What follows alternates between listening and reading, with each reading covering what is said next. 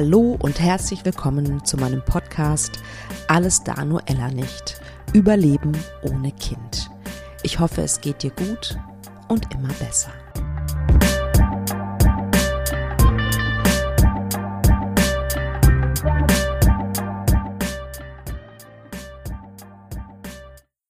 Einen wunderschönen guten Tag oder guten Abend, je nachdem, wann du diesen Podcast hörst. Schön, dass du wieder dabei bist. Ja, ich nehme ähm, dieses Intro gerade auf an einem schönen sonnigen Herbsttag. Ähm, ich genieße jeden Sonnenstrahl, der sich jetzt noch blicken lässt. Ich hoffe, du kannst das auch, du machst das auch.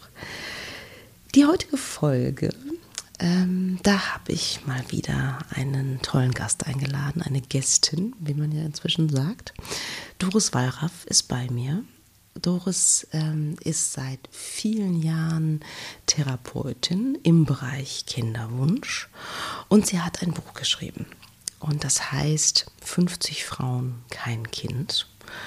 Und sie hat das deswegen geschrieben, weil ganz viele Frauen in ihrer Praxis gesagt haben, wow, es gibt gar nicht so viele Vorbilder. Wo sind denn eigentlich die Frauen ohne Kinder? Ähm, mit wem sollen wir uns eigentlich identifizieren? Ja, dann hat sie sich gedacht, okay, da draußen gibt es viele tolle, unterschiedliche Frauen, ähm, die kinderlos sind. Und hat eine Reihe von wirklich tollen Fragen zusammengestellt und hat dieses Buch geschrieben. Und illustri illustriert auch noch. Also wirklich faszinierend. Ähm, wir haben über natürlich über ihr Buch gesprochen, wir haben über Resilienz gesprochen, wo, woran liegt es, dass manche Menschen schneller aufstehen, sage ich jetzt mal, als andere. Wir haben über Trauer gesprochen, weil sie natürlich auch Trauerbegleiterin ist und auch ähm, Seminare gibt zu dem Thema. Wir haben über Mama-Mamas gesprochen. Das, äh, ich jetzt sage jetzt erstmal nicht, was wir darunter verstehen, sondern dafür darfst du dir gerne diese Folge ähm, anhören. Und ich habe da so ein paar Fragen, die du dir gerne stellen kannst. Zum Beispiel, lebst du deine mütterliche Seite? Fühlst du dich einer gesellschaftlichen Gruppe zugehörig? Warum hat Lebensfreude nichts mit Kinderkriegen zu tun? Wofür ist deine Kinderlosigkeit gut? Vielleicht gibt es ja die eine oder andere Frage, die ähm, dich anspricht ähm, und die du dir mal für dich selbst beantworten magst.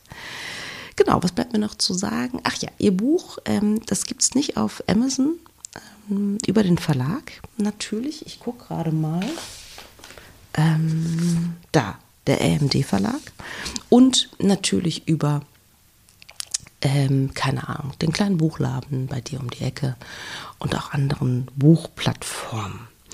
Ja, und ansonsten ähm, ist natürlich die Website von Doris ähm, verlinkt in den Show Notes. Äh, sie lebt in Nürnberg. Das heißt, wenn ihr gerne ein Coaching oder beziehungsweise eine ähm, therapeutische Unterstützung möchtet und da aus dem Bereich kommt, dann meldet euch doch gerne bei Doris Wallraff. Okay, ihr Lieben.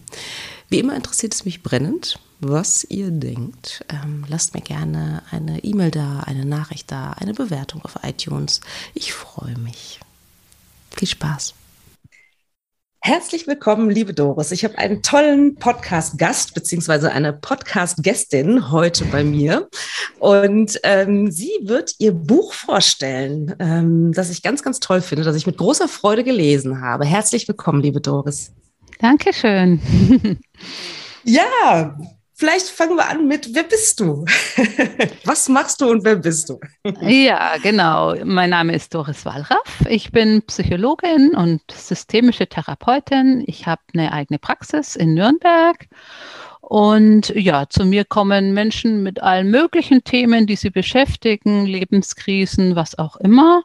Aber ein großer Schwerpunkt meiner Praxis ist der unerfüllte Kinderwunsch und ähm, da bin ich jetzt seit, glaube ich, 15 Jahren immer wieder dran, neue Ideen und Projekte zu verwirklichen, in erster Linie Anliegen, die eben Menschen, die zu mir kommen, mit dem Thema beschäftigen. Und mein Schwerpunkt ist Paar- und Einzelberatung, aber ich mache auch Gruppenseminare und schreibe eben immer wieder an Büchern auch mit und gebe Fortbildungen und ja, was eben so ansteht. Toll. Wow, das ist ja schon wahnsinnig lang, 15 Jahre. Wie hat das Thema dich gefunden? Bist du selbst eine Betroffene? Nein, ich habe selbst Kinder, aber das Thema hat mich gefunden, als ich so Anfang Mitte 30 war, äh, weil einfach viele meiner Freundinnen davon betroffen waren und insbesondere eigentlich auch meine allerbeste Freundin und ich da mitbekommen habe, dass das einen wirklich in eine Lebenskrise stürzen kann. Es geht einfach beim Kinderwunsch um ein existenzielles Thema und wenn der unerfüllt bleibt, dann treibt einen das wahnsinnig um und das habe ich damals mitbekommen. Und äh, ich bin dann ein bisschen zufällig in die Beratung gekommen über meinen äh, Gynäkologen, der damals auch Reproduktionsmedizin schon mit angeboten hat. Und ich habe ihn da darauf angesprochen, ob er denn irgendeine psychische Unterstützung auch für die Paare anbietet, weil ich eben mitbekommen habe, privat, ähm, ja, wie dringend nötig das für manche Menschen ist. Und dann sagte ja. er, Nö, tut er nicht, kann er weder fachlich noch ähm, äh, zeitlich leisten, aber er sieht den Bedarf auch. Und dann kamen wir da ins Gespräch und dann fragte er, ähm, ja, wollen Sie das denn nicht machen? Und ich habe damals eigentlich beruflich noch was anderes gemacht, aber ich habe einfach dann sofort gedacht, ja, das ist für mich selber so ein Herzensthema. Ich kann das einfach so gut nachvollziehen. Und äh, warum nicht? Und dann fing es damals an, dass ich direkt bei ihm in der Praxis einfach mittwochs, freitags, nachmittags so stundenweise Beratung angegeben habe, nachdem ich mich dann natürlich selber erstmal ein bisschen eingelesen und fortgebildet habe. Ja, und dann haben wir beide schnell bemerkt, da ist ein viel größerer Bedarf auch da. Und ja, jetzt habe ich schon sehr lange meine eigenen Räumlichkeiten. Wahnsinn, ganz, ganz mhm. toll und, und mhm. äh, interessant. Ne? Das ist ja oft so, dass die Betroffenen, also so ist es ja bei mir, ne? ich bin Betroffene und dadurch mhm. sozusagen mhm. dahin gekommen, ja. dass du nicht betroffen bist. Ähm, mhm. also nicht persönlich betroffen, aber natürlich mhm. durch, über deine beste Freundin natürlich betroffen. Das heißt, du hast deine Kinder, also das war, da war kein Problem sozusagen. Naja, ein ganz bisschen, also eigentlich vergleichsweise kein Problem, aber ich bin auch nicht sofort schwanger geworden. Also ich habe auch mhm. ungefähr ein Jahr gewartet, bis ich schwanger war, aber ja. ich war damals erst 30 oder sogar 29 und ähm, mich überkam der Kinderwunsch schon, wie das bei manchen Frauen ist, auch so ein bisschen von jetzt auf gleich. Und das war dann wahnsinnig dringend, wie so ein, ich sage manchmal zu Frauen, für manche ist das wie so eine Naturgewalt, ne? dass das dann so so massiv in allen Gedanken allgegenwärtig ist. Und so war es bei mir auch ein bisschen. Und deshalb habe ich in diesem, in diesem knappen Jahr, bis ich schwanger war, so eine Ahnung davon gekriegt, was das für eine Bedeutsamkeit entwickeln kann und wie, ja, wie äh, auch ausgeliefert man sich fühlt, wenn man da eben nichts für tun kann und so. Aber ich wurde dann auf natürlichem Weg schwanger. Also von dem her war das ja. vergleichsweise. Ich sage immer, ich bin nicht betroffen, weil das war ja. wirklich kurz und ich habe keine Hilfe gebraucht und alles gut. Mhm. Aber ich, ich glaube, daher kommt schon auch so dieses Gefühl, es ist, äh, ich, dass ich das so gut nachvollziehen kann, ja. weil ich so diese, diese Ahnung davon erlebt habe selber. Ja, mhm. interessant. Ne? Nur in Anführungsstrichen eine Ahnung und trotzdem kannst du dir vorstellen, wie das mhm. ist, ne? wenn, wenn Frauen da jahrelang ähm, sozusagen in dieser, in dieser Energie sind, ne? in dieser Energie, das unbedingt haben zu wollen und Mutter werden zu wollen. Ne? Ja. Ne? Wie du schon sagst, das ist was zutiefst äh, Existenzielles mhm. tatsächlich. Mhm. Ne? Das hat mich auch damals bei mir selber sehr überrascht, muss ich gestehen, ne? weil ich eigentlich mhm. immer entspannt war, was das anging. Und auf einmal war das so da und das war so mächtig. Ne? Ja. Das, das glaube ich dir. Mhm. Unglaublich. Mhm. Und ähm, warst du denn schon vorher Psychologin? Ja, genau. Das warst ich hab, du schon vorher. Ah, okay. Ja, ja. Ich habe Psychologie studiert, direkt ja. nach dem Studium ja. und habe vorher einfach in anderen Bereichen gearbeitet, habe auch schon in der Ehe- und Lebensberatung gearbeitet. Das war sicher auch ein ganz guter Grundstecken, hatte auch schon meine oh, ja. Zusatzqualifikationen. Also von dem her war das nur so ein bisschen der Anlass, mich selbstständig zu machen damals. Toll, mhm. sehr, sehr schön. Mhm. Und äh, wirklich wundervoll auch, weil äh, das, also auch, das, dass der Arzt halt auch gesagt hat, hey, das, das wird gebraucht. Ne? Ja. Weil ich mhm. immer noch an bei dem einen oder anderen denke, so, die sehen das gar nicht so richtig. Ne? Also was mhm. das, wie wichtig das ist, sich da psychologisch begleiten zu lassen auf diesem ja. Weg. Ne? Mhm. Sehr unterschiedlich, glaube ich. Ja, ne? Extrem, mhm. finde ich auch. Mhm. Du hast ein Buch geschrieben. Herzlichen Glückwunsch. ähm, großartig. Das heißt, 50 Frauen, kein Kind. Und ähm, warum war es dir ein Bedürfnis, dieses Buch zu schreiben? Ähm, das Bedürfnis ist wirklich aus meiner Beratungsarbeit entstanden. Also ich habe immer wieder Frauen, die sich einfach damit auseinandersetzen müssen, dass sie kinderlos bleiben und die dann sagen, ich habe überhaupt niemand, der mir da irgendwie ein Vorbild ist. Also insbesondere glaube ich Frauen, die so im ländlichen Bereich ähm, leben, auch eher in so einem konservativen Stimmt, ja. Milieu, die sagen, ich kenne niemand, ähm, mit dem ich darüber reden könnte. Und ich kenne aber auch keine Frau, die irgendwie ein Leben mir vorlebt, wo ich das Gefühl habe, ja, so könnte es auch gehen. Oder die einfach einen glücklichen, zufriedenen, in gewisser Weise vielleicht auch selbstbewussten Eindruck mhm. macht als Frau ohne Kinder. Und daraus habe ich dann irgendwann, also ich habe mir dann immer wieder schon gedacht und das auch zu den, zu den Frauen gesagt, ich kenne so viele tolle kinderlose Frauen. ja. Ich würde euch am liebsten zusammenbringen. Ja. Und ja. dadurch ist die Idee eigentlich entstanden, dass ich gedacht habe, Mensch, es wäre so schön, wenn die schon persönlich niemanden kennen, wenn es mhm. wenigstens ein Buch gäbe, das einfach aufzeigt, es gibt diese Frauen. Und dann habe ich eben mir überlegt, wie könnte ich das aufziehen und hatte die Vorstellung, es wäre schön, also diese Frauen so in, in Porträts darzustellen und denen ganz viele Fragen zu stellen, die eben mir auch in der Beratung immer wieder gestellt werden. Also so Fragen wie, ähm, ja, wie sind Sie mit ihr, äh, wie, wie sind Sie mit Ihrer Trauer umgegangen? Mhm ähm, äh, ja, was, was macht in ihrem Leben Sinn? Was erfüllt sie? Was ist für sie Familie?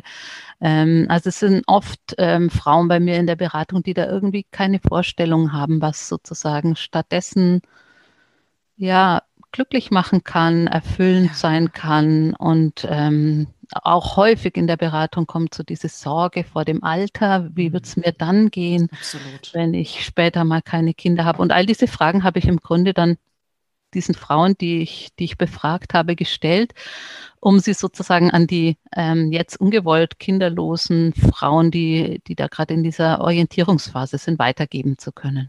Ja, wundervoll. Das wäre nämlich auch eine äh, Frage gewesen, die ich dir gerne gestellt hätte, weil das sind ein paar wirklich äh, sehr, sehr schöne Fragen bei. Und dann habe ich mir auch überlegt, okay, wie hast du die denn gefunden? Ne? Mhm. Also zum Beispiel sowas wie, mit wem fühlen sie sich verbunden?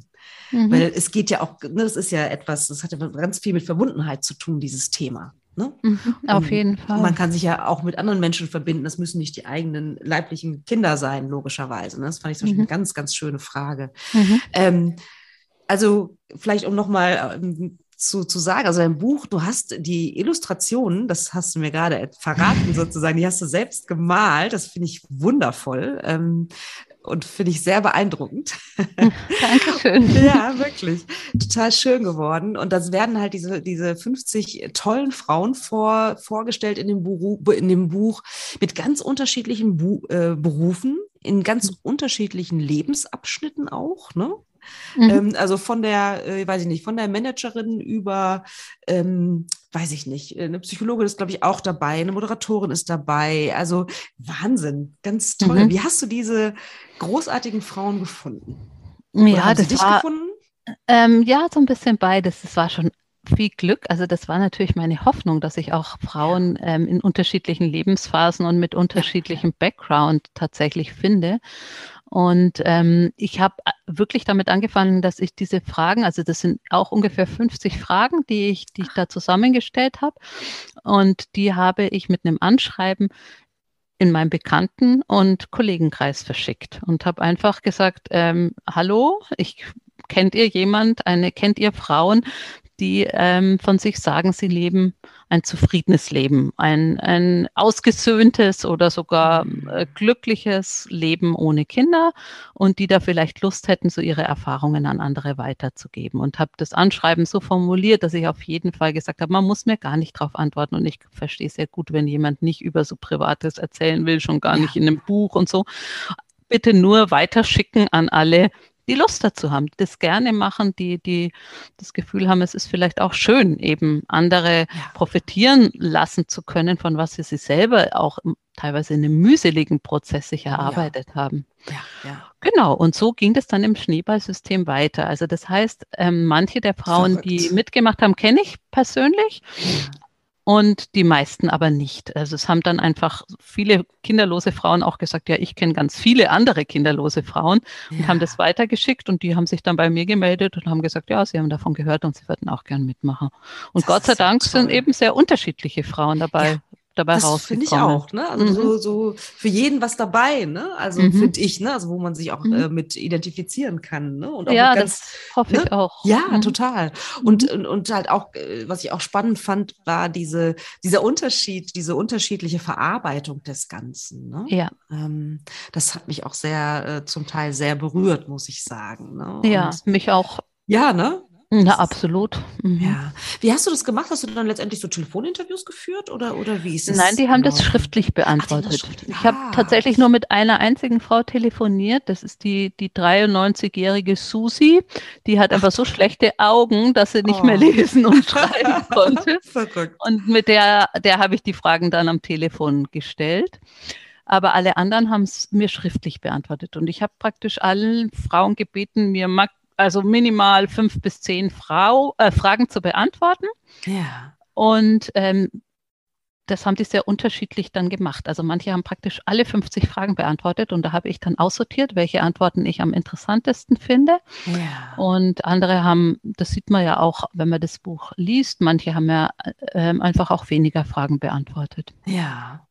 Gab es da ähm, Biografien, Frauen, die dich besonders beeindruckt oder überrascht haben? Mhm. Ähm, beeindruckt hat mich schon äh, insgesamt nochmal, wie unterschiedlich Frauen mit dem Thema umgehen. Es sind ja auch Frauen dabei, die sich das ähm, kinderlose Leben ausgesucht haben und die mhm. teilweise ähm, extrem überrascht waren auf meine, äh, auf meine Fragen. Also ich Echt? habe ja sowas auch gefragt wie, ähm, ja, warum muss man keine Angst haben, davor kinderlos zu sein? Oder ähm, ja, eben viel auch nach dem, was schmerzhaft daran ist. Und manche mhm. der Frauen haben so, hä, auch geantwortet. Tatsächlich so, was ist das Problem? Ne? Die haben Wahnsinn. so, so gar nicht verstanden eigentlich, ähm, was, ähm, was für andere eben so, so schlimm daran sein kann. Und das fand ich einfach selber nochmal spannend, weil ich ja fast nur mit Frauen in meiner Arbeit zu tun habe, die eben ja. ungewollt kinderlos sind. Mhm. Ähm, ja, aber beeindruckt hat mich dann doch vielleicht oder sagen wir mal emotional berührt hat mich dann doch meistens mehr die Geschichte von den Frauen, die eben so einen Prozess gemacht haben von ganz viel Schmerz hin zu einem echten Ja, zu einem ganz anderen Leben als dem, das sie sich vorgestellt haben. Das fand ich teilweise sehr beeindruckend tatsächlich. Ja, ja. Ich mhm. auch, auf jeden Fall. Und es, es macht, finde ich, ähm, es macht so Mut, ne? Weil das ist mhm. tatsächlich auch etwas, was ich auch festgestellt habe, dass es, äh, oder zumindest sind sie nicht so präsent, ne? Diese kinderlosen mhm. Frauen, die mit sich im Reinen sind, ähm, aus welchem mhm. Grund auch immer sie kinderlos sind. Ne? Man sucht mhm. immer irgendwie äh, danach, ne? Und mhm. ähm, deswegen finde ich das so wundervoll. Es gibt so viele da draußen ja, ja die genau. ihren Frieden damit gemacht haben, die ein genau. schönes, erfülltes Leben führen. Ne? Das ist ja. wirklich ähm, sehr, sehr beeindruckend, muss ich sagen. Ja, finde ich auch. Sehr, sehr schön. Was meinst du, also was würdest du dir wünschen, wer, wer soll dieses Buch lesen? Ähm, naja, ich finde eigentlich ist das Buch ähm, spannend für jeden, weil es einfach um große Fragen des Lebens geht. Also so eben, was hat Sinn oder wie gehe ich damit um, wenn ich später mal einsam bin? Oder ähm, ja, was du vorhin gesagt hast, mit wem fühle ich mich verbunden. Also ich habe jetzt auch von ein paar Frauen, denen ich das Buch gegeben habe, gesagt, sie verschenken das auch an Frauen mit Kindern weiter, weil es einfach anregend ist, sich über diese Fragen Gedanken zu machen. Aber geschrieben habe ich es schon in erster Linie für Frauen, die entweder tatsächlich eben ungewollt kinderlos bleiben und da einfach ja ein bisschen Mut schöpfen wollen, Inspiration ja. finden, wie, wie kann ich, wie kann ich mein Leben gestalten? Oder auch für junge Frauen, die einfach noch so unentschlossen sind. Ne? Ähm, bleibe ich ohne Kinder oder nicht? Also die vielleicht tatsächlich Stimmt. die Wahl haben, aber vielleicht ja. auch ein bisschen Ermutigung ähm, suchen, dass das durchaus ein, ein, ein Schritt ist, den man nicht bereuen muss. Ne? Das kommt ja. in dem Buch auch ganz oft vor, dass, dass kinderlose Frauen erzählen, ähm, wenn sie sich das freiwillig aussuchen, werden sie oft so damit konfrontiert, du wirst es später bereuen, ganz sicher wirst du es bereuen. Und da ein Stück weit auch zu lesen, nein, man muss es nicht bereuen, sondern das kann sich auch noch mit 80 oder 90 gut und richtig anfühlen. Das denke ich wäre auch ein schöner Aspekt, den Schön. das Buch vermitteln kann und letztlich allen kinderlosen Frauen ein bisschen Schub Selbstbewusstsein zu geben und zu sagen, ja, ihr könnt stolz nach außen treten und müsst euch nicht verstecken mit der Lebensform, die ihr lebt, egal ob gewählt oder nicht gewählt. Ja, ja, das ist auch wundervoll, dass du das auch nochmal sagst, ne? weil äh, ich sehe das ja auch an meinen Klientinnen, dieses äh, sich, sich nicht vollständig fühlen, sich von der Gesellschaft nicht so richtig anerkannt fühlen. Das sind ja tatsächlich äh, ne, reale Emotionen, logischerweise. Ähm, was, was würdest du sagen, auch was du so beobachtet hast im Laufe der Jahre, äh, mit welchen Vorurteilen haben kinderlose Frauen so aus, in unserer Gesellschaft zu kämpfen? Also ich denke, das, was du sagst, ist, ist ganz oft präsent, dieses nicht vollständig fühlen. Also ich glaube, das Vorurteil ist ganz oft in irgendeiner Form nicht richtig zu sein, also nicht ganz normal oder nicht äh, völlig in Ordnung. Und ähm, ja, ungewollt Kinderlose haben ja eher oft das Gefühl, sie, sie, sie kriegen Mitleid oder werden in irgendeine so Schublade ja. hilflos, äh, schwach, irgendwie äh, ja nicht leistungsfähig, nicht, mhm. ähm, ja, nicht gut genug gesch geschoben. Ja. Und äh, freiwillig Kinderlose haben halt eher mit den Vorurteilen zu kämpfen, egoistisch oder kalt oder sie mögen keine Kinder oder also da gehen ja die diversen Schubladen auf. Ja. Und deshalb, das kommt in dem Buch ja auch an vielen Stellen vor. Es ist für viele Frauen einfach diese Frage nach Kindern schon allein ja. ganz fürchterlich, weil man so das Gefühl hat, egal was ich jetzt sage, geht eine dieser Schubladen auf. Das, das stimmt. Das finde ich, äh, das ist immer mal wieder auch anstrengend, äh, tatsächlich. Ne? Also ich mhm. habe tatsächlich auch ja sehr meinen Frieden inzwischen damit gemacht, aber mhm. äh, äh manchmal, also ich habe halt auch nicht Lust, wenn diese Frage dann doch nochmal kommt, äh, die äh, im Übrigen keine gute Frage ist. ne? Nach den Kindern finde ich, ne? es ist Absolut. keine gute Frage. Ähm, aber die meisten Menschen ja. wissen nicht, was das eigentlich für eine intime Frage ist ne? und stellen die einfach wie nach dem Wetter. Ja, Oh Gott, ja, du hast recht, absolut. Mhm. Furchtbar. Ne? So nach dem Motto, was hast du mhm. heute Morgen gegessen?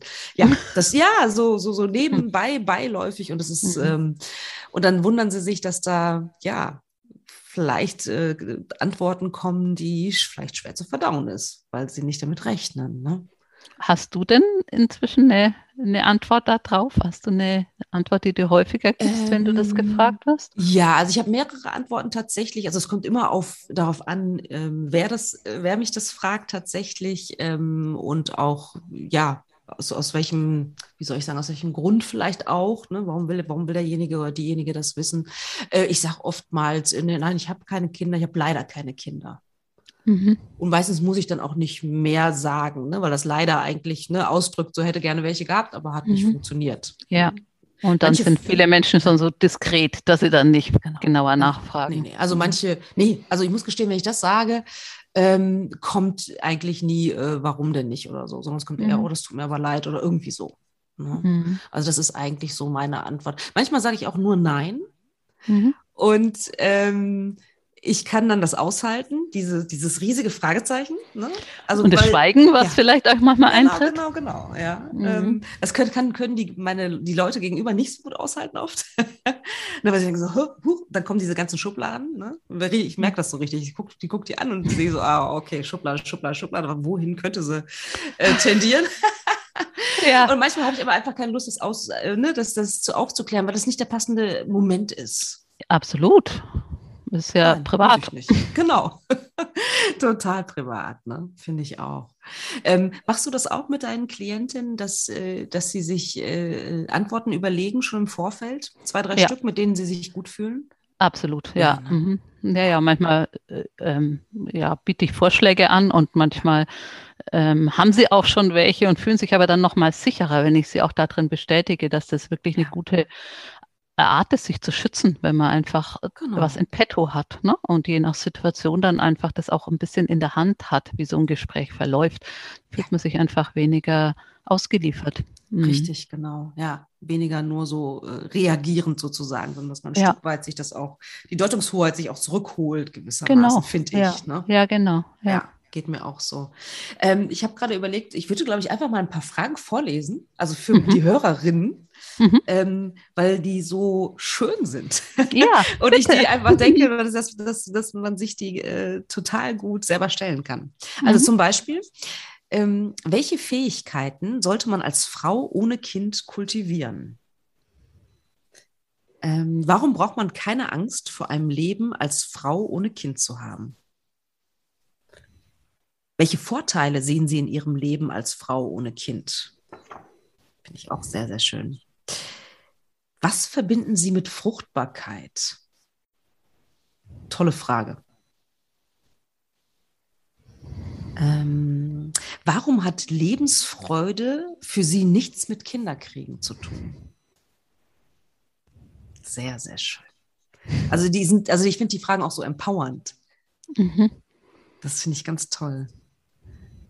Ähm, auch, auch die Frage, welche Nachteile sehen Sie in Ihrem Leben als Frau ohne Kinder? Da kann man ja auch drüber nachdenken. Das ist ja völlig in Ordnung. Ne? Mhm.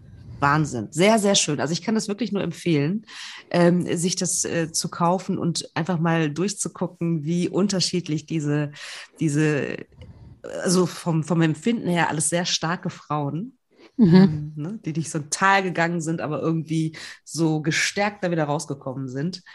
Ähm, Zugleich sind es aber auch ganz normale Frauen eben. Ne? Also das ist, ich kenne ja auch manche und die wirken gar nicht unbedingt jetzt wie diese klassische, selbstbewusste, super starke Frau. Also es sind auch Frauen dabei, wo ich mich fast gewundert habe, dass die mitmachen, weil die durchaus schüchtern wirken oder zurückhaltend sind. Ja, aber Ja, alle haben irgendwie schön. halt diesen Mut oder eben so ein bisschen auch diesen Ja. Wunsch, eben anderen mit ihren Erfahrungen zu helfen, dass sie dennoch bereit waren, dass ihre Lebenserfahrungen in so einem Buch gedruckt werden.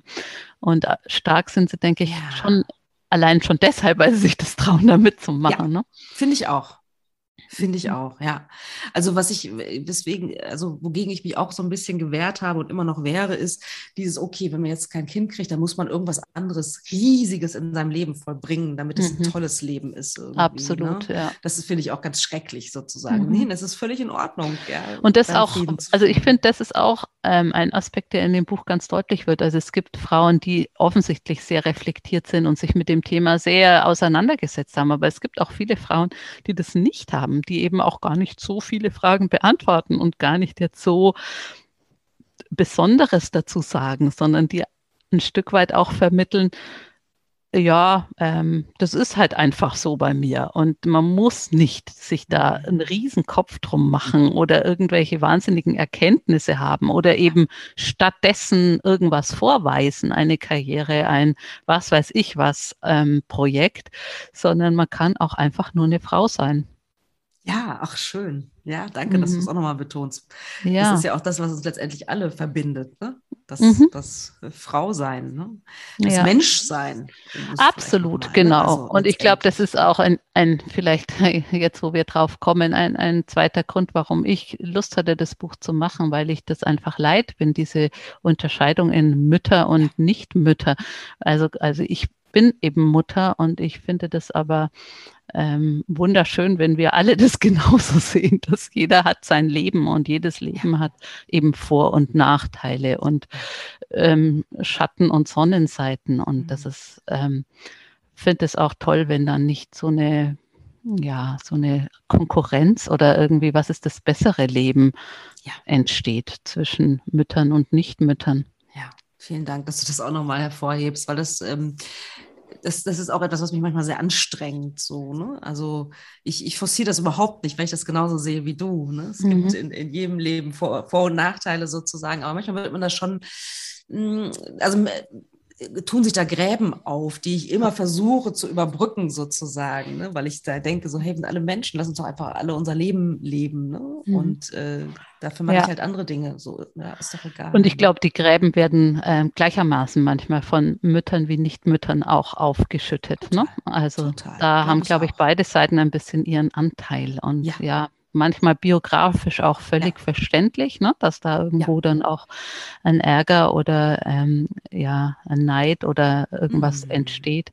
Aber in der Regel ist es eigentlich total überflüssig und schade, wenn sowas entsteht. Ja, ja. Und deswegen ist es, glaube ich, immer gut, was wir zu sagen, kurz zu kommunizieren, ne? oder? Mhm. Ja, zu kommunizieren und ich finde vor allen Dingen, sich füreinander zu interessieren. Also, na, vielleicht ist das auch diese Form, die ich für das Buch gefunden habe, weil ich halt einfach gerne Fragen stelle. Und wenn ich jemand äh, begegne, der anders lebt als ich, dann ist es doch erstmal spannend. Und dann stelle ich Fragen, statt dass ich Werte oder eben in Schubladen stelle, stecke. Wundervoll. Ja, das stimmt. Das, äh, das ist ganz oft so. Ne? War, war doch letztens irgendwie äh, auf so einer Party und dann äh, hat, hatte mich auch jemand gefragt, ob ich Kinder habe und ich habe so, nö, leider nicht. Und dann war aber, die, die Frau wendete sich so ab und ich dachte so, oh, aber du kannst mich auch noch andere Sachen fragen. da gibt es ja noch ja. andere Dinge in meinem Leben, die vielleicht für dich auch interessant sein können, auch wenn ich jetzt keine Kinder habe. So, ne? Ja, ja. Also das stimmt, das, ne, das, du hast recht, man kann sich füreinander interessieren. Und da ist es irgendwie ja. erstmal, finde ich, sogar unerheblich äh, in dem Moment, ob man ein Kind hat oder nicht. Erstmal geht es ja, um den Menschen, völlig, ob man den spannend findet oder nicht. Ne? Absolut. Ja.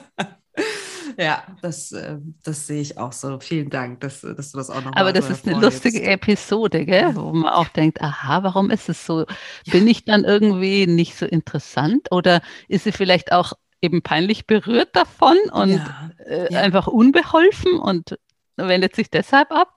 Ja, könnte ich mir auch fast vorstellen, dass das so ist. Ne? Also, weil mhm. Äh, es für manche, glaube ich, so wie soll ich sagen, so groß ist, keine Kinder zu haben. Mhm. Ne? Dass, dass es vielleicht sie so ein bisschen, wie soll ich sagen, ja, abschreckt hört sich so komisch an, aber tatsächlich, äh, vielleicht wird man damit irgendwelchen Ängsten konfrontiert, unbewusst, ne? mit denen man ja. sich konfrontieren, konfrontieren will oder so. Ja. Ne? Das kann, ich mir auch vorstellen. Ne? So, hm. so in die Richtung. Oder man ist gerade so, also gerade wenn man Mama von sehr kleinen Kindern ist, habe ich das Gefühl, dass, dass die, die, die Mütter oft, das ist ja auch verständlich, ne? weil die Kinder natürlich alles abverlangen in dem Moment, ja, dass die da so drin sind, dass sie vielleicht auch nicht offen sind für was anderes gerade in dem Moment, weil sie auch vielleicht einfach nur jahrelang oder monatelang sehr, sehr wenig geschlafen haben oder so. Ne, also dieses Verständnis ähm, ja. versuche ich dann trotzdem aufzubringen. Ja, das oh, ist ja, okay. schön. Mhm. Was will man machen, ne? Ja, Wobei ja. das eben oft ja schon sehr schwierig ist für die Frauen, die eben gerade mitten in dem Kinderwunsch stecken, wenn dann diese Lebensrealitäten einfach so weit auseinandergehen. Ja. Das ist ja ein Riesenthema bei mir auch in den Beratungen, ja. dieser Umgang mit den Freundinnen, die Mamas werden. Also das ist schon echt eine Herausforderung für beide Seiten letztlich. Beide Seiten. Ne? Ja, sehe ich auch so. Und das ist, also ich glaube, ähm, also meine Erfahrung, meine persönliche Erfahrung ist tatsächlich, dass Freundschaften sich verändern, wenn Kinder mhm. da sind. Das ne, glaube ich. Das, das, das, muss man mhm. einfach akzeptieren, auch ein ja. Stück weit. Ne? Mhm. Und dann halt einen Modus finden. Als es mir sehr, sehr schlecht ging, habe ich meine Freundin, die gerade Neugeborene hatten, nicht besucht ja, ich habe ihnen das aber auch erklärt, warum das, warum das nicht ging. Ne? Und die engen Freundinnen haben das auch äh, so akzeptiert. Ne? Und dann haben wir halt immer mal wieder einen Modus gefunden. Ne? Also also geht es mir sehr, sehr gut, alles, alles in Ordnung. Inzwischen habe ich kein Problem mehr, ob ich die mit oder ohne Kinder sehe. Aber es gab halt so eine, so eine Zwischenphase, möchte ich ja, sagen. Das erleben das, ganz viele ja, Frauen. Ja, mhm. genau. Wo ich dann äh, mit, einer, mit einer Freundin, die kenne ich schon seit der dritten Klasse, wir haben uns dann zwischen zwei Stillzeiten getroffen. Also die war auch cool, ja. Die hat halt mhm. auch akzeptiert, dass es mir nicht gut geht. So, ne? Ja. Und das hat alles funktioniert. Ne? Toll. Weil ja. sie auch meine Freundin bleiben wollte. Ja, toll. Mhm. Und ich erlebe das auch und ich sage das auch oft meinen Klientinnen, dass es einfach immer beide Seiten dazugehören. Ne? Und es ja. gibt so junge Mamas, die, ich sage mal, das sind die Mama-Mamas, die haben ich wirklich. Sag, du auch Mama-Mamas. Echt, das ist ja lustig. Die ja. einfach wirklich nur noch Mamas sind und mit denen man über nichts anderes reden kann und die eben auch nicht bereit sind, mal ohne ihr Kind sich mit einer Freundin zu treffen. Und wenn das so eine Mama-Mama ist, dann kann die kinderlose Frau irgendwie machen, was sie will. In der schmerzhaften Zeit, wo sie das einfach nicht so viel aushalten kann, dann ja, dann kann die Freundschaft auch auseinandergehen. Aber bei den Mama-Menschen, ähm, die einfach auch noch sich trotzdem für was anderes interessieren und auf, auf Formen einlassen können, die für die ungewollt kinderlosen Frauen leichter zu managen ist, da können das auch Freundschaften bestehen. Aber ich glaube, es ist, äh, mhm. es ist schon manchmal auch Aufgabe, ein Stück sein soziales Umfeld ein bisschen neu zu sortieren und einfach ja. sich ähm, ja ein Stück abzufinden, dass auch Jahre oder jahrzehntelange Freundschaften sich eben so eine ganz andere Lebensrealität rutscht und die andere eben nicht und damit dann auch noch ja, schmerzhafte Gefühle verbindet. Zugleich ist es total wichtig, finde ich. Also ich mache ja auch Gruppen bei mir in der Praxis, ja. wo ich Frauen kennenlernen können. Ach, das, ist, ist manchmal toll. auch so, dass da tatsächlich Freundschaften draus entstehen, dass sie dann die Gelegenheit haben, eben andere kennenzulernen, die in der gleichen Lebensphase sind. Und also ich ermutige schon immer nicht äh, mit Isolation auf diese veränderten Freundschaften und totalem Rückzug zu reagieren, weil das tut der Psyche einfach auch nicht gut, sondern ein Stück wirklich zu überlegen, Mensch, gibt es vielleicht Frauen auch in einer anderen Altersstufe, jüngere oder ältere, ähm, die eben Ach, nicht gerade Kinder Guter kriegen. Ne? Ja, ähm, ja. Mhm oder eben über, keine Ahnung, Hobbys, was weiß ich, einen Tanzkurs oder so, einfach auch zu versuchen, neue Leute kennenzulernen bei Hobbys, wo jetzt, wo man keine Kinder mitnehmen kann, ne? Ja, wo es dann ja. einfach wahrscheinlicher ist, andere zu treffen. Das die, die halt in einer ähnlichen Lebensphase sind. Das ja. ist einer meiner Lieblingssätze, übrigens auch aus dem Buch. Die Margit ja. sagt, es gibt ein Leben ohne Kinder, aber es gibt kein Leben ohne Freundinnen. Das finde ich so oh, schön. Das ist ja wirklich schön. Gänsehaut. Ja, ja, ja voll, oder? Kann ich ihr, kann ich ihr nur zustimmen. Ja. Genau, Absolut. insofern, ja, vielleicht verändern sich Freundschaften, ja. aber man kann neue finden und, und ja, ein Leben ohne Freundinnen stelle ich mir auch ganz schrecklich vor. Ja, kann ich mir für mich auch überhaupt gar nicht vorstellen, muss ich auch sagen. Bin da auch mhm. sehr glücklich, dass, dass uh, diese Menschen in meinem Leben sind. Ja, und mhm. du hast mhm. recht, ne? Eben offen sein für neu. Also ich finde ja, ähm, also bei mir stelle ich das fest, dass je älter ich werde, umso schwieriger ist es, mich zu öffnen für neue Freundschaften. Mhm. Und, und das habe ich aber ganz bewusst ge geändert und habe mich hm. wieder offen gemacht dafür. Okay. Ja, weil ich dachte okay. so, okay, ja, ich habe da ein paar ganz tolle, die mich zum Teil wirklich, keine Ahnung, 35 Jahre begleiten. Ähm, aber es dürfen auch andere kinderlose Frauen in mein Leben kommen. Warum denn mhm. eigentlich nicht? Ne? Mhm. Ähm, und äh, das passiert dann auch, wenn man sich öffnet, finde ich. Ne? Jetzt mit mhm. Corona mhm. war natürlich schwierig, aber jetzt darf man ja wieder raus und, und ähm, dann, wenn man die Augen ein bisschen ähm, offen hält, dann kommen diese Menschen auch zu einem, finde ich. Genau. Ja, sehe ich, sehe ich ganz genauso. Und sag mal, ähm, hast du eine Erklärung dafür, warum die Resilienz bei manchen Frauen, also die Widerstandsfähigkeit sozusagen, damit umzugehen, bei manchen Menschen größer ist als bei anderen? Hast du da eine Theorie? Also ich glaube, das hat sowohl mit der Lebensgeschichte und der Persönlichkeit dieser Menschen zu tun, als auch ein Stück weit eben mit dem Umfeld, was ich eingangs schon mal sagte, ne, in welchem Milieu man auch lebt. Ne? Also das spielt schon auch eine Rolle. Wenn man irgendwie in einer Großstadt ist, dann äh, oder in einem künstlerischen oder irgendwie politisch äh, eher linken Milieu, dann ist es sehr viel ähm, einfacher, als wenn man in einem traditionelleren Umfeld lebt. Aber es hat natürlich auch ähm, ja mit der eigenen Lebensgeschichte zu tun. Und ich glaube, je, je eher man die Fähigkeit hat, sich ähm, auf Neues einzulassen, was irgendwie ein Stück weit heißt, auch je flexibler man ist, desto leichter fällt es einem in dieser Lebenssituation. Ähm, wenn man einfach sagt, ähm, ich kann mich auch umstellen, ich kann meine Ziele verändern, ich kann mich auch öffnen für eben neue Wege, dann ist es sehr viel einfacher. Ich habe bei mir in der Beratung schon relativ viele Menschen, die auch von sich selber sagen, ähm, ich bin es gewohnt, mein Leben und Dinge zu planen, ein Stück weit auch alles zu kontrollieren. Und für die ist diese Lebensphase natürlich eine extreme Herausforderung, weil man einfach mit etwas komplett Unkontrollierbarem konfrontiert wird, wo man so wenig Einfluss hat.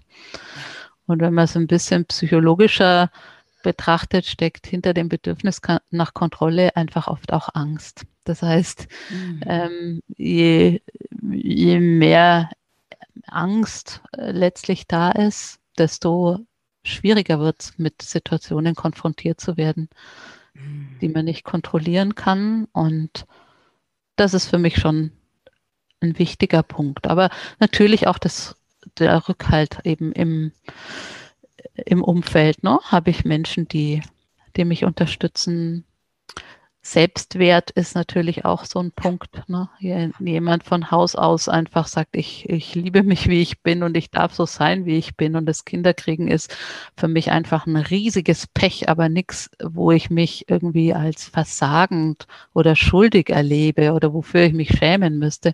Dann ist es natürlich auch sehr, sehr viel einfacher, als wenn diese Komponente noch dazu kommt.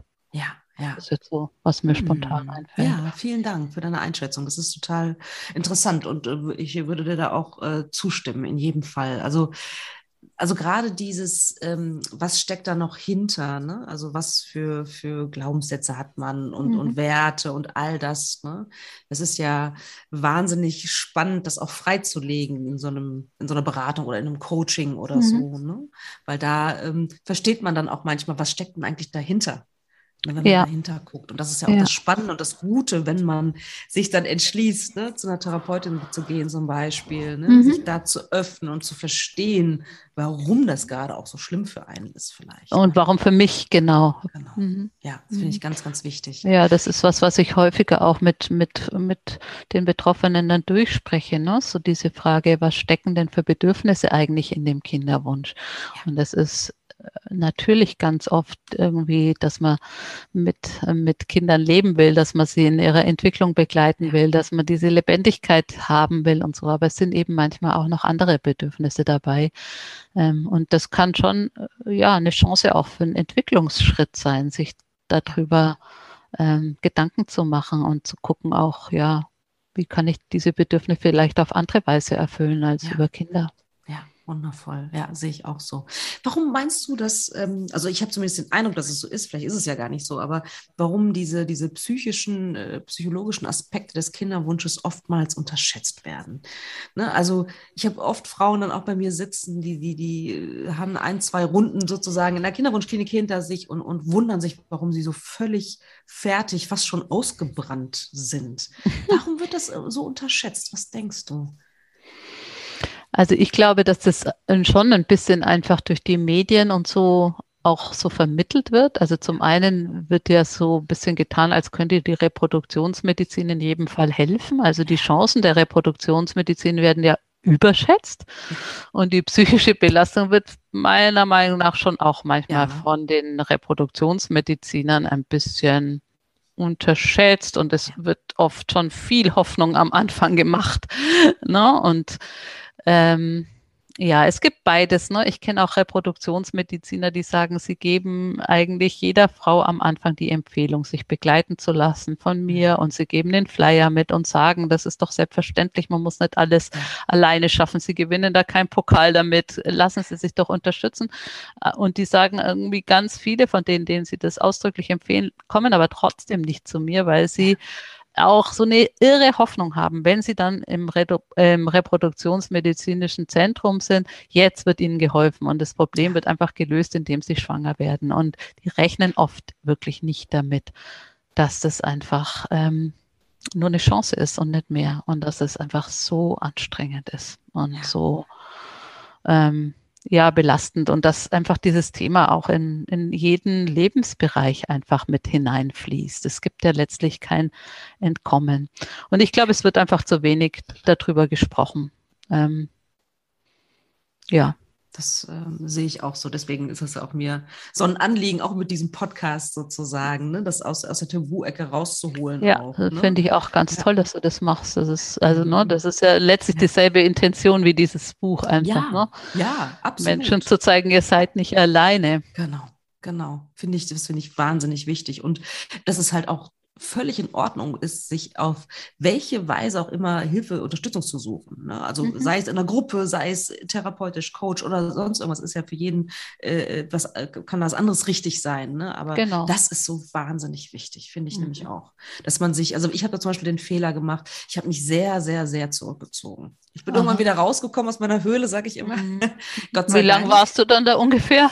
Ah, das war schon lange. Also ich würde schon Jahre sagen. Mhm. Also es ist jetzt nicht so, dass ich jetzt nicht mit meinen Freundinnen mich nicht getroffen hätte oder so, aber sehr, sehr, sehr reduziert. Ne? Mhm. Weil diese ständigen Fehlgeburten, die haben mich halt immer wieder in diesen Strudel zurückgerissen sozusagen. Mhm. Ne? Und gefühlt, ja, wie das halt so ist. Ne? Bei mir waren natürlich alle schwanger in der Zeit und haben Kinder mhm. gekriegt. Ne? Und dann war das sozusagen das, was ich... Äh, ja, was mir am, am logischsten erschien, mich erstmal zurückzuziehen. Ne? Mhm. Und ähm, ich habe dann auch mal, wir haben damals auch in Köln gewohnt, ich habe auch mal nach einer Gruppe gesucht, aber irgendwie auf Anhieb nichts gefunden und habe dann nicht weiter recherchiert. Ne? Und das war aus meiner Sicht jetzt, war das ein Fehler. Ich hätte weiter gucken mhm. sollen. Weil ja. Köln ist eine große Stadt, da gibt es bestimmt irgendwas. Ne? Mhm. Es gibt das, ja auch Selbsthilfegruppen tatsächlich, ja. ne? Über ja. www.wunschkind.de zum Beispiel. Ja, stimmt, ähm, genau. Da kann man, ja, da kann man eigentlich ganz gut nachschauen im Internet, ob es in der eigenen Stadt welche gibt oder eben gegebenenfalls auch selber initiativ werden und eine Selbsthilfegruppe suchen. Und dann gibt es eben auch noch verschiedene Kolleginnen, jetzt zum Beispiel bei BKIT, beim Beratungsnetzwerk Kinderwunsch Deutschland, die ja. so wie ich so angeleitete Gruppen anbieten.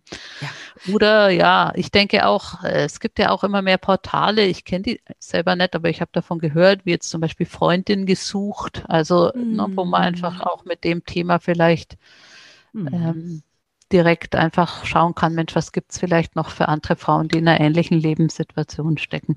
Ja. Weil ja, ich, ich sehe das genauso. Das ist in gewissem Maße, glaube ich, nützlich und irgendwie auch wichtig, sich zurückzunehmen, weil man dadurch ja auch irgendwie Zeit hat, all diese negativen Gefühle ja. ein bisschen zu leben, aber im Übermaß tut es einem einfach nicht gut. Sehe ich, äh, sehe ich ganz genauso. Irgendwann sollte man wieder rauskommen aus ja. der Höhle. Ja, das stimmt. Mm. Hast du ähm, vielleicht noch, ähm, weil du ja auch ein, ein Trauerseminar zu dem Thema ähm, machst, ähm, mhm. hast du vielleicht noch ein, zwei mm, Tipps, was die Trauerbewältigung angeht?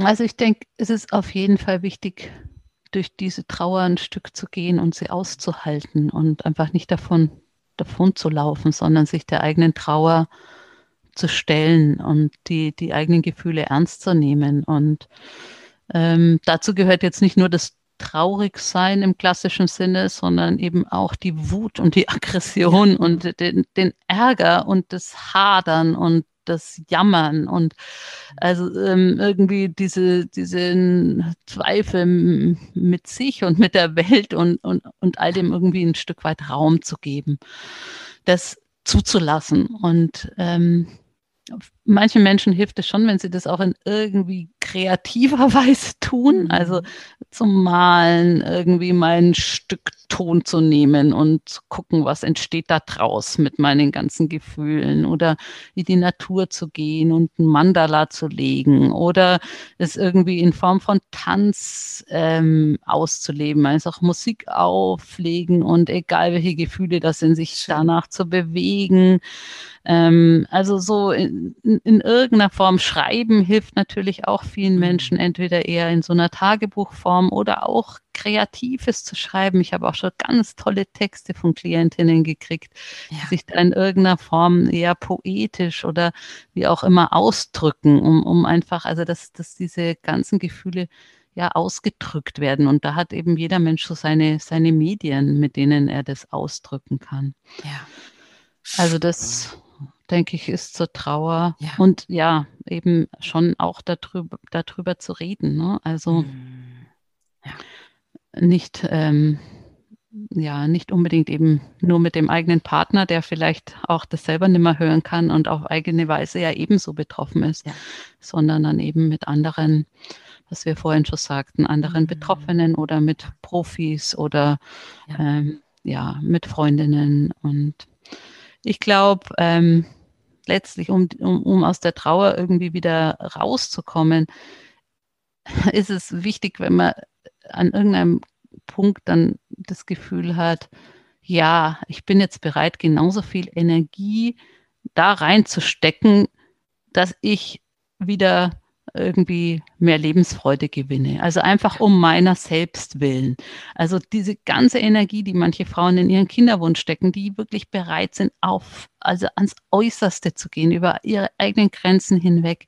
Wenn sie diese Energie irgendwann da reinstecken, zu sagen, und ich bin es um meiner selbst willen, dass ich einfach wieder ähm, leben darf. Und das ist auch kein Verrat an dem ungeborenen Kind oder irgendwas ähnliches, sondern ich habe das einfach verdient. Und das ist jetzt mein großes Ziel, nicht mehr schwanger zu werden, sondern einfach wieder, ähm, ja, ja, dieses Ja sagen, du hast vorhin gesagt, auch Frieden zu schließen damit und irgendwie eine Akzeptanz zu finden. Ne?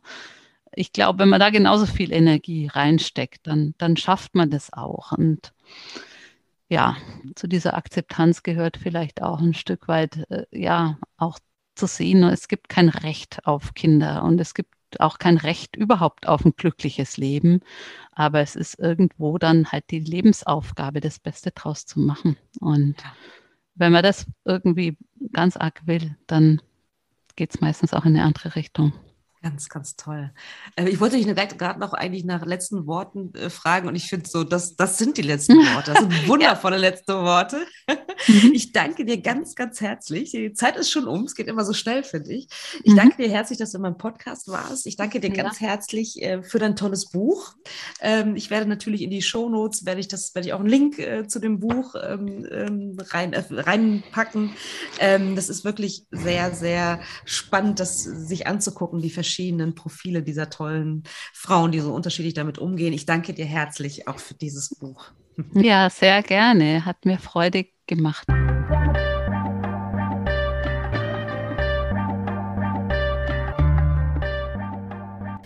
Wie immer interessiert es mich sehr, was ihr denkt. Schreibt mir doch gerne eine E-Mail über podcast.praxis-apia.de oder über Instagram, Facebook oder sonstige Kommunikationskanäle. Ich freue mich wirklich über jede Nachricht, die ich bekomme. Und ja, vor allen Dingen freue ich mich natürlich auch, wenn du wieder Zeit mit mir verbringen willst beim nächsten Mal bei Alles da, nur Ella nicht. Überleben ohne